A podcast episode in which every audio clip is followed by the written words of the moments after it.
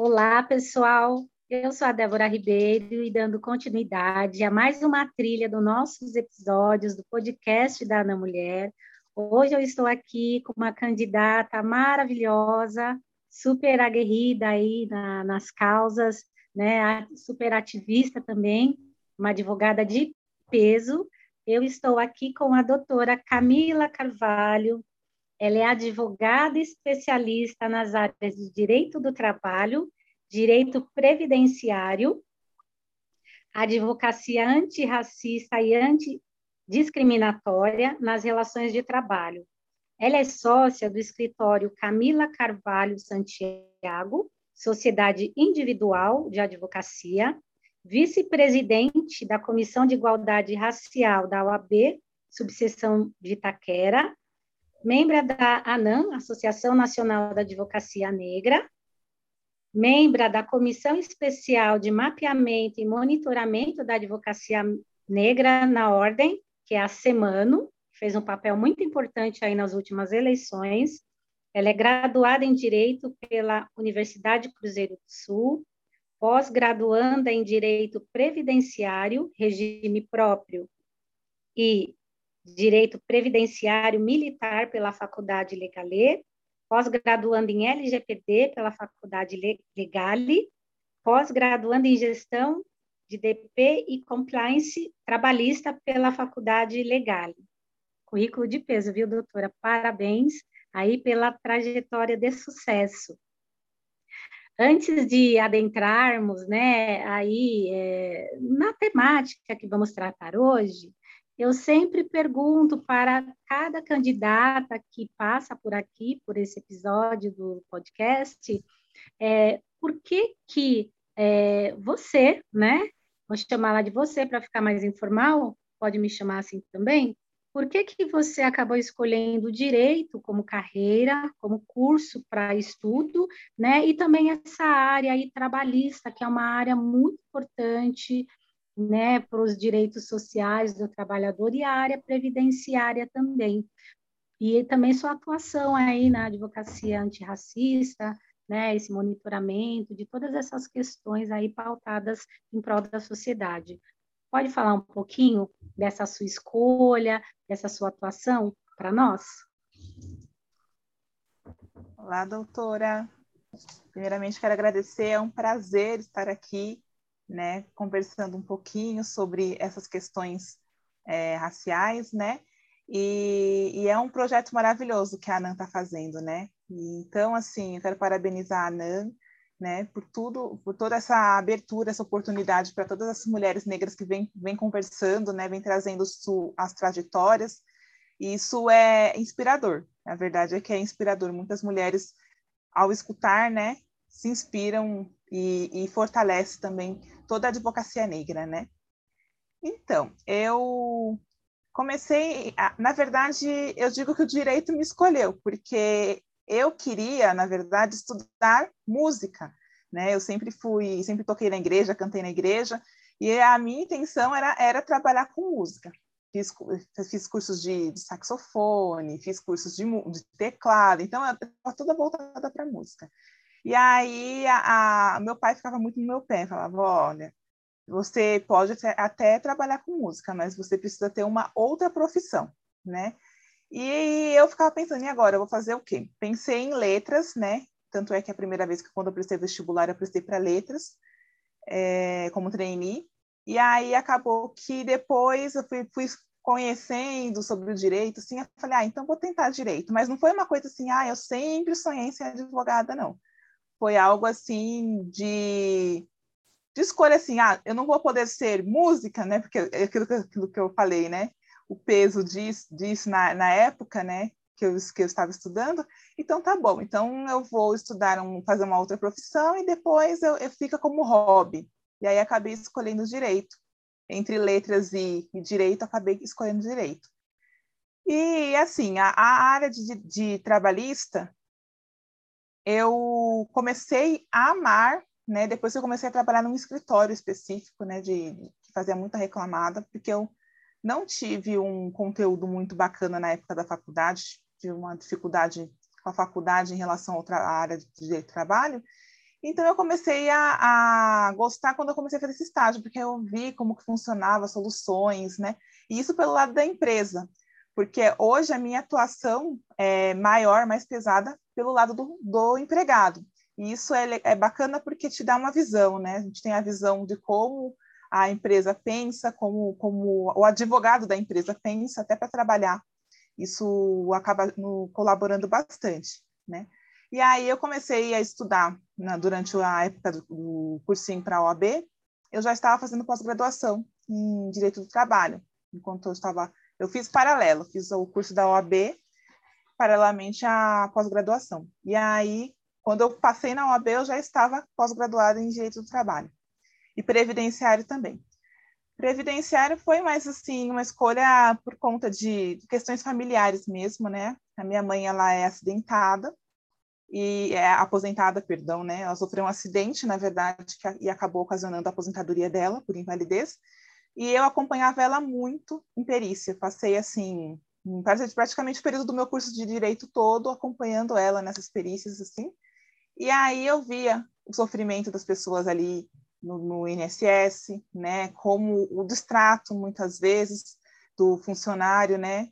do, do INSS com aquelas pessoas, e isso me comoveu bastante e acabei indo para esse, esse ramo, né? Primeiramente para ajudar minha mãe, que precisava aposentar, e aí eu me apaixonei por previdenciário também, porque eu gosto muito dessa questão social, e tanto o direito do trabalho como o previdenciário estão muito ligados, né?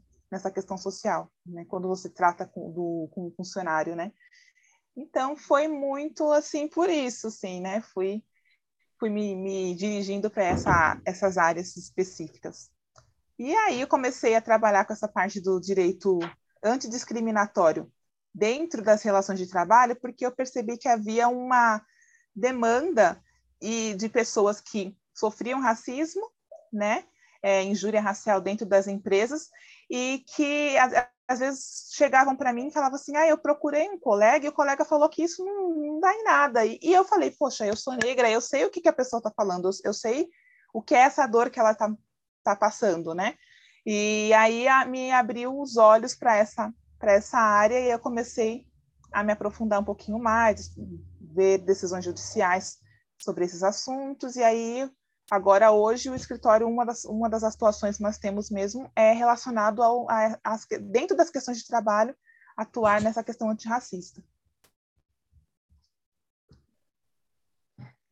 Nossa, parabéns aí pela trajetória, pela escolha do curso, né? É, parabéns que quando você já tirou sua AB, você já estava pós-graduada, né?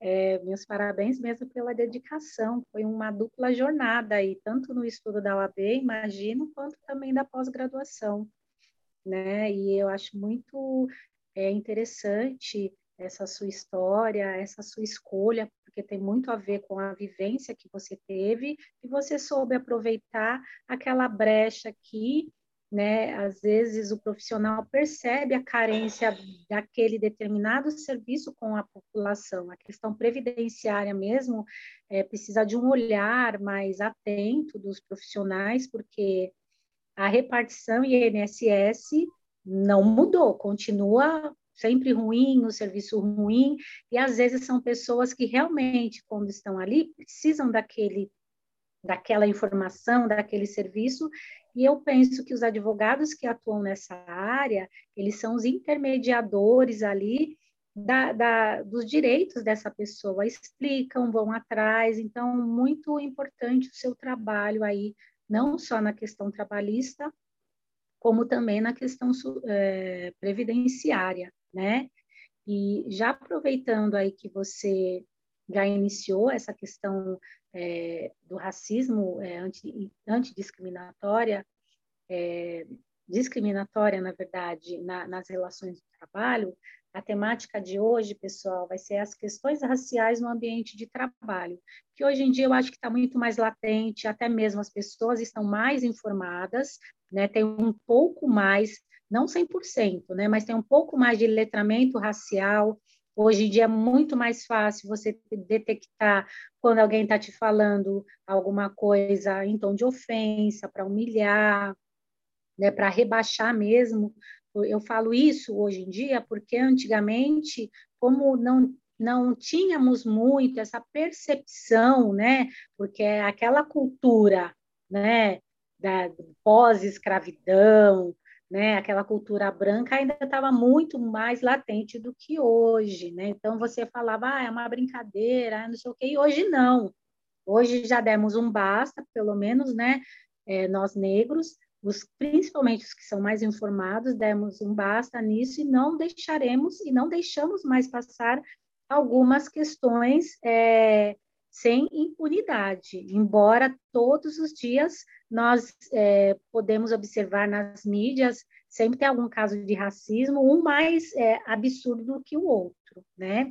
Então, para tratar dessa temática hoje, ninguém melhor que a doutora Camila, que é especialista aí nesse assunto, como ela mesma já disse, ela vai abordar algumas questões que eu reputo que são muito importantes aí, tanto para os operadores do direito, para os estudantes, para a população em geral e os demais ouvintes que estiverem ouvindo. Doutora, a palavra é toda sua.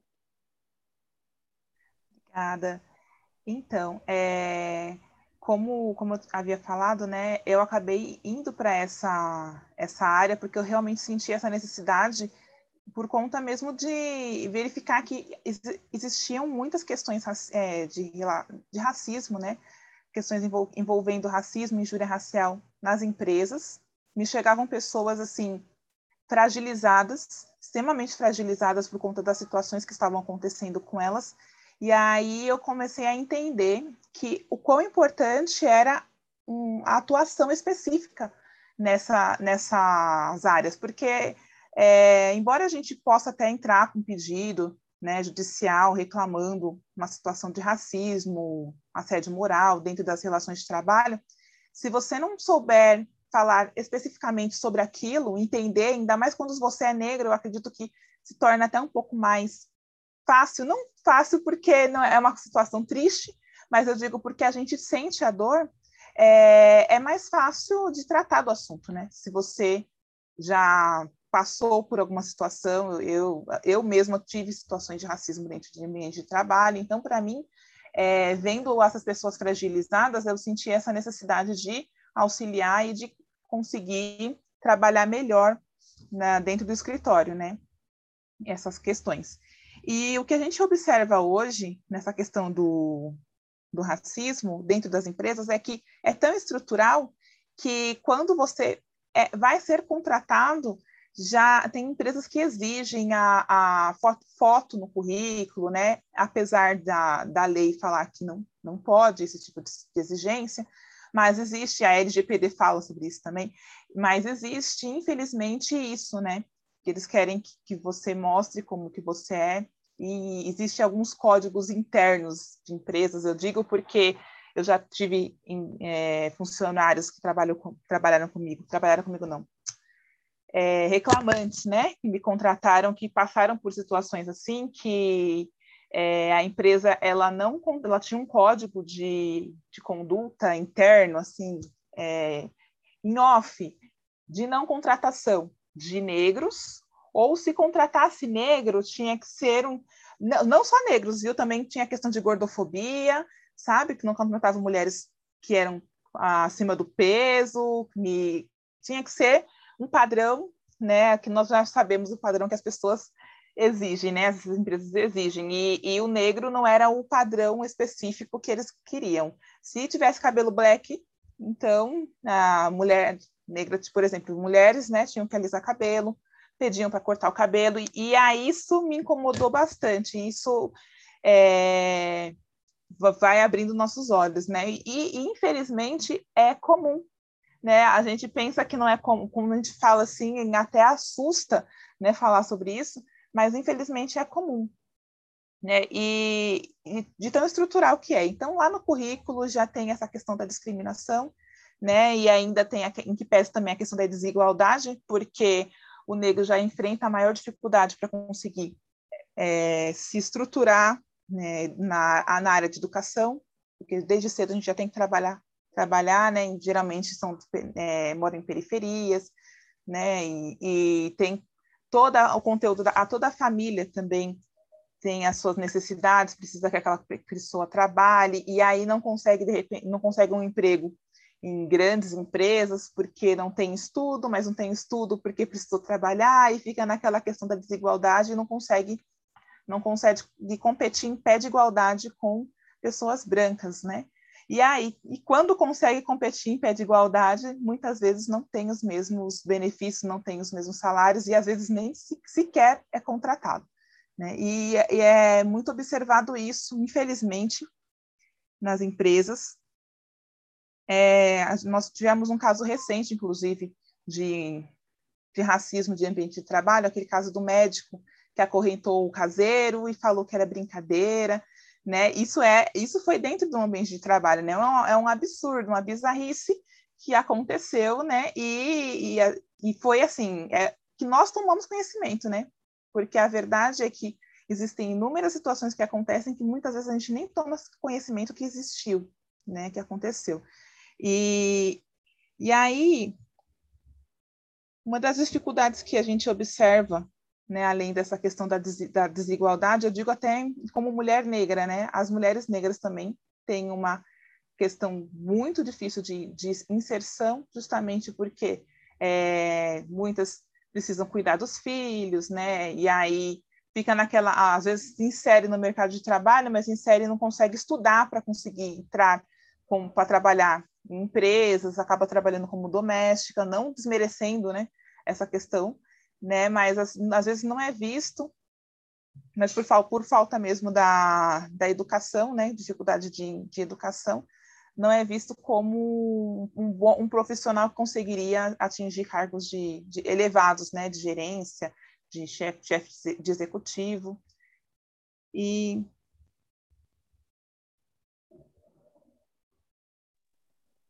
uma das, uma das questões que eu observo muito no, dentro dos processos que nós temos no escritório é em relação a brincadeiras, né? Brincadeiras com questão do fenótipo, né? Nariz, boca, cabelo.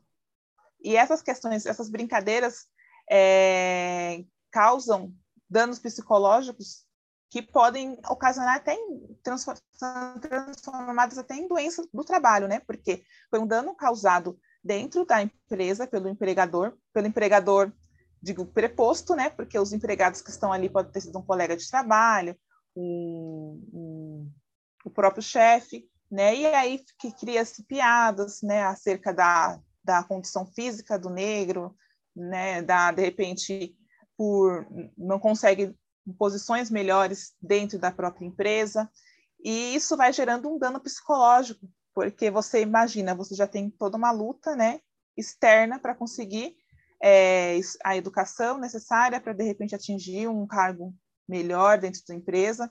Aí quando você é contratado, já você já não é contratado para, de repente, o cargo que você está buscando.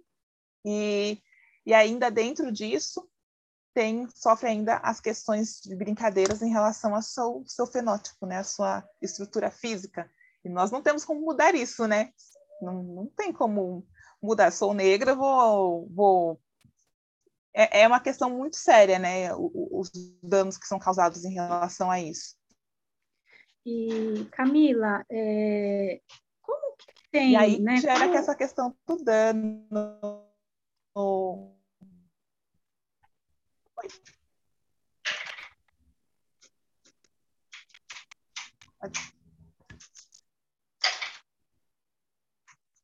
Pode falar, estou te ouvindo. Oi, voltou. Estou te ouvindo. Deixa...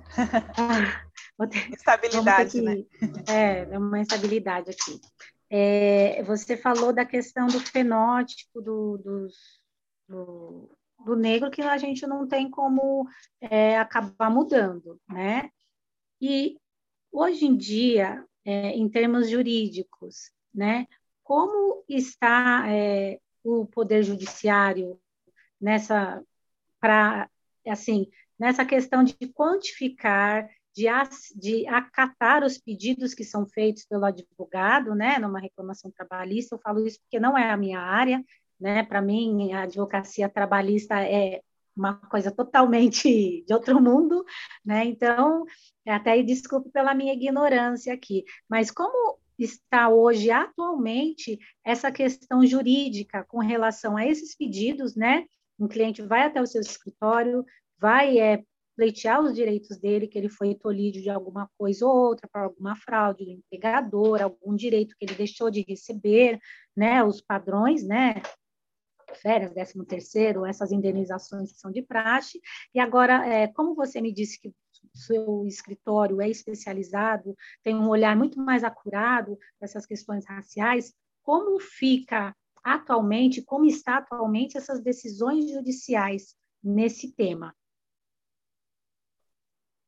Então, é, nós temos conseguido êxito, né? Aí não, não chega a ser a, aqueles de um modo geral, o judiciário está tendo um olhar mais sensível, porque antigamente nós tínhamos decisões assim sofríveis, não eram decisões interessantes, tanto na área do, do direito do trabalho como no, no, pela área do TJ, na área civil, né? Mas é, a questão toda está no dano moral, né? Por conta dessa questão da, da que causa né? o dano psicológico que causa, teria direito a, a danos morais, essas coisas e os juízes, eles não condenam, né? Tem muito, o pessoal fala muito da banalização do, do direito do, do, moral, e acaba que essa, as condenações, às vezes, não são em valores, assim, que de empresas multinacionais enormes e acaba sendo irrisórios os valores, né? Que não afetariam, não teriam o cunho de coercitivo que deveriam ter.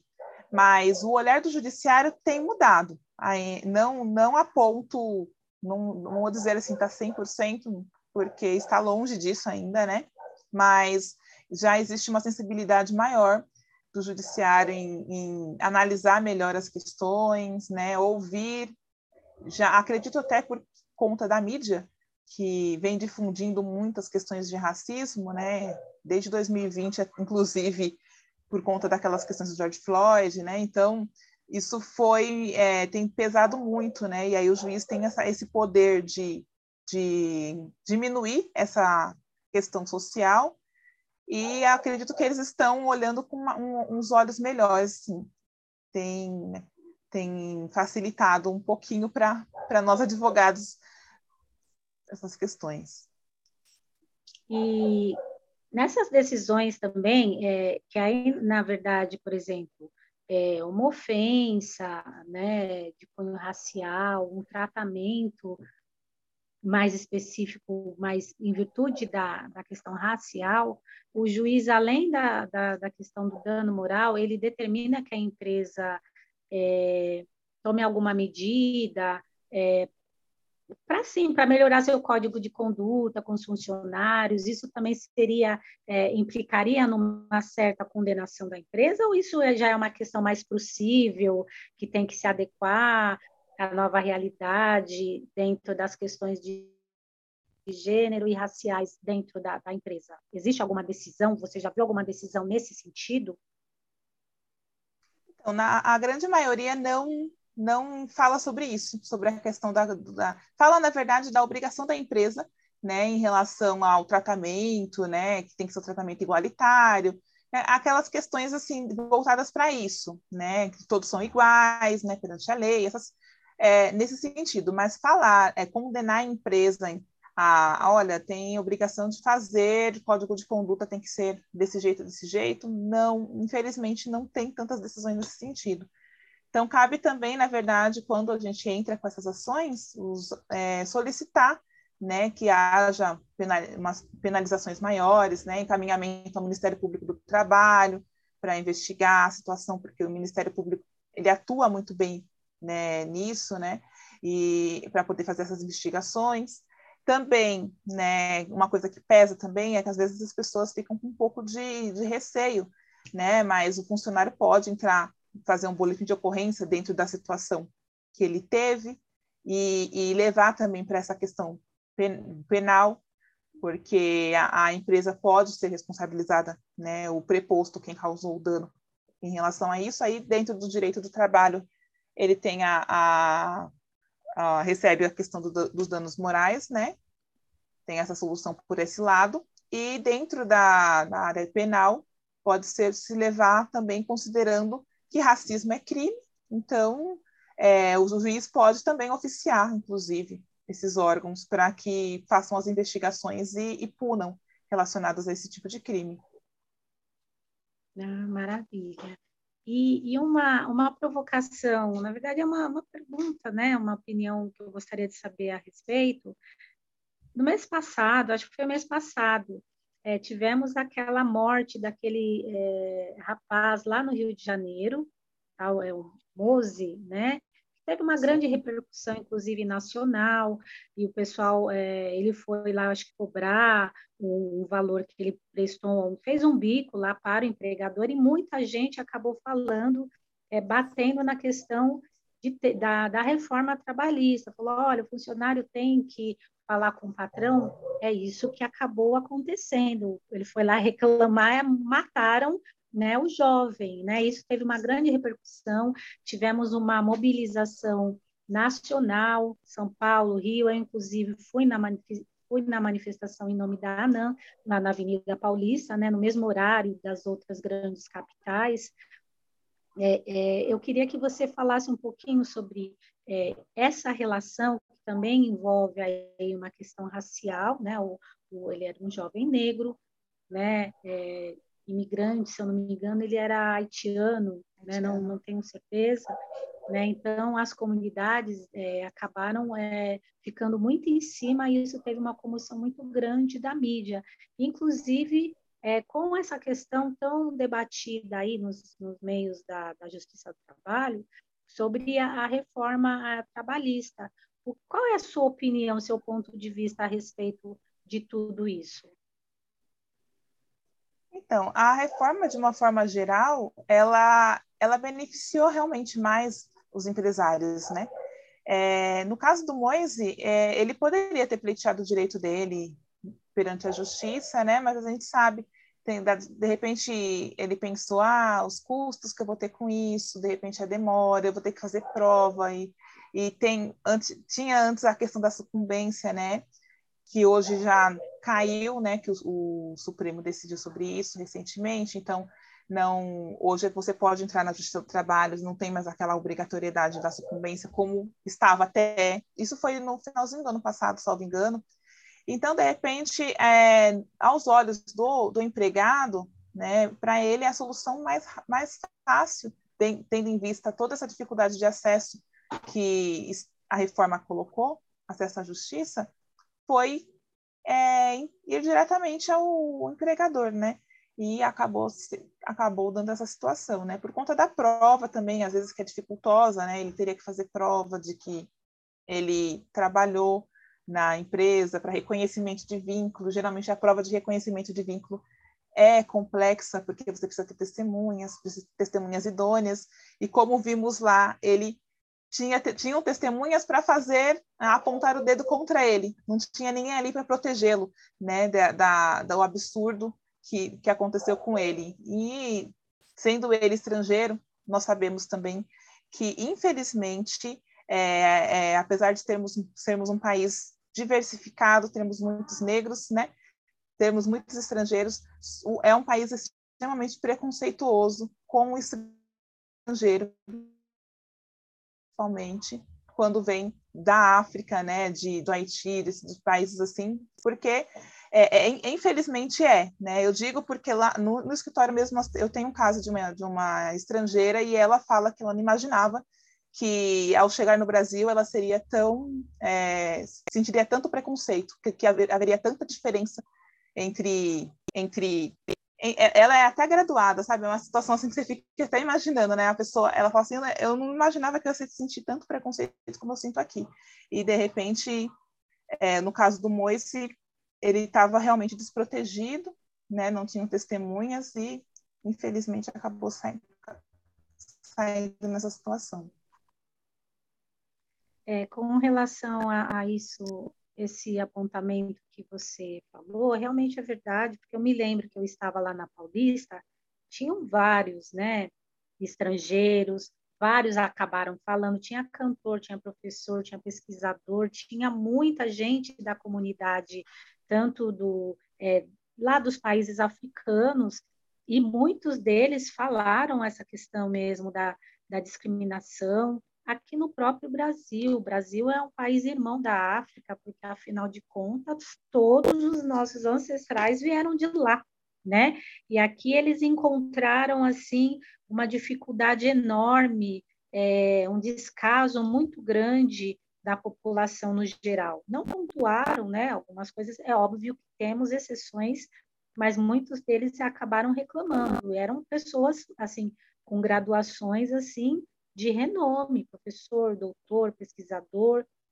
escolheram vir aqui é, residir no Brasil, mas ficaram muito decepcionados, e inclusive fizeram questão de estar naquele ato, até mesmo para brigar por essa justiça e também por essa igualdade, né? Muito bem colocado essa questão aí, né?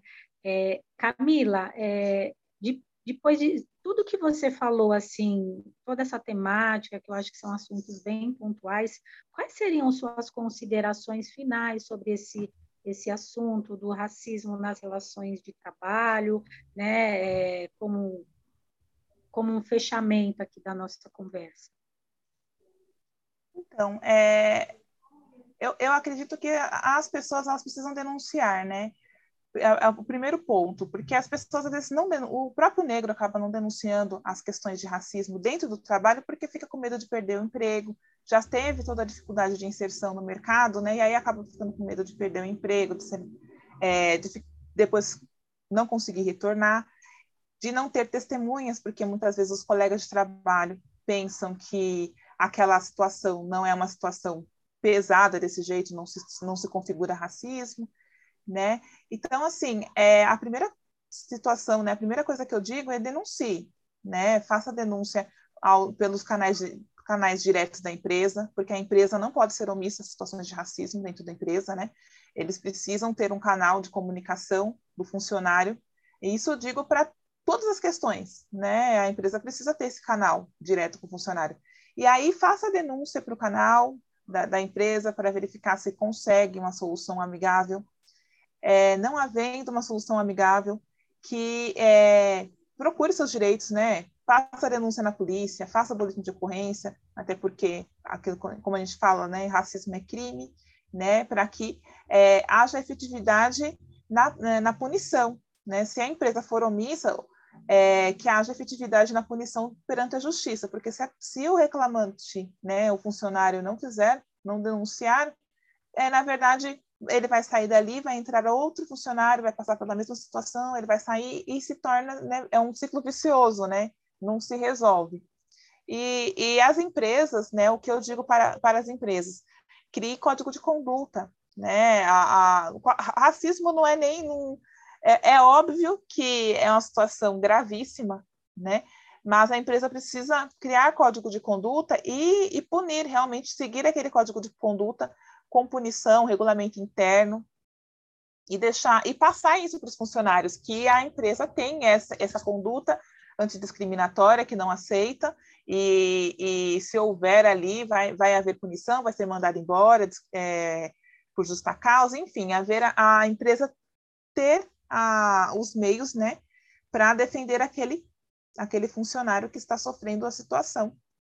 E de um modo geral é isso é, havendo necessidade de entrar na justiça, não tem um receio, né? Eu digo para isso para quem me procura às vezes para relatar a situação, mas ainda está com receio de sair da empresa, eu falo, olha, está sofrendo a situação, é melhor você procurar a justiça para resolver, né? Se a empresa não está sendo omissa, é melhor procurar a justiça para resolver, porque isso vai te causar algum dano psicológico também. E aí, se você ficar doente, você também não vai conseguir trabalhar nem em outro lugar né? E, então é melhor você resolver a situação. É, a empresa precisa a, ter a responsabilidade social dela, né? Ser punida por isso, né? Os, os gestores, os funcionários que, que cometeram. E então a a questão toda é denunciar, né? Não deixar passar a situação para que outros, né, que venham depois de nós, não tenham que aguentar situações como essa nas empresas. É, pois é, aquela máxima, racistas não passarão, né? Exatamente. É, doutora Camila, eu agradeço, né, o seu tempo, a sua disponibilidade, né, o, o, por aceitar o nosso convite, assim, que foi, assim, bate-pronto, fiz o convite, já aceitou, né, a gente só precisou fazer o adequamento das agendas, porque esse mês é um mês muito corrido, né, até por causa das questões, das outras funções que, que a colega desempenha.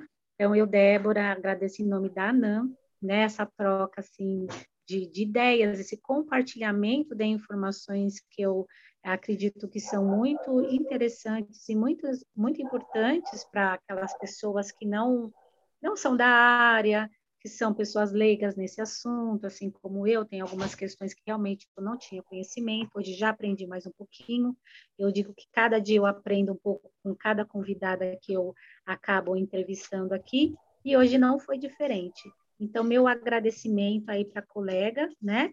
E a Ana, que está sempre à sua disposição também para o que der e vier. Eu que agradeço o convite e mais uma vez parabenizo, né? Porque é muito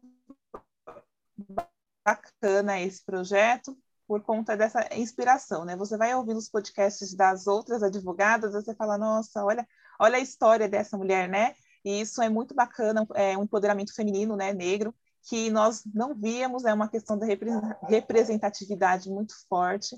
Então, realmente é um projeto muito bonito. Parabéns. E eu, mais uma vez, agradeço o convite. Foi um prazer participar com vocês. É, muito obrigada, doutora Camila. Espero nos conhecermos pessoalmente, que eu sei que a doutora é aqui de São Paulo, eu também falo de São Paulo.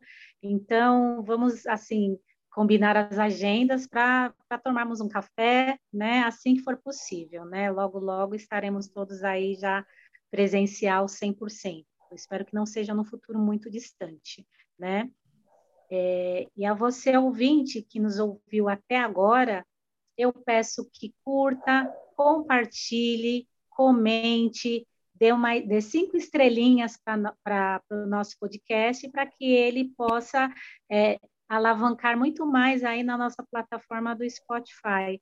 Amanhã estarei aqui com outra convidada de peso, assim como eu trouxe hoje, né? Que vai trazer uma outra temática tão importante quanto esta e também vai compartilhar um pouquinho da experiência dela.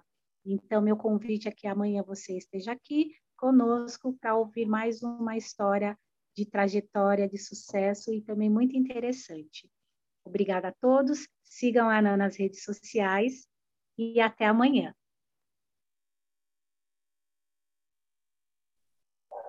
Até amanhã.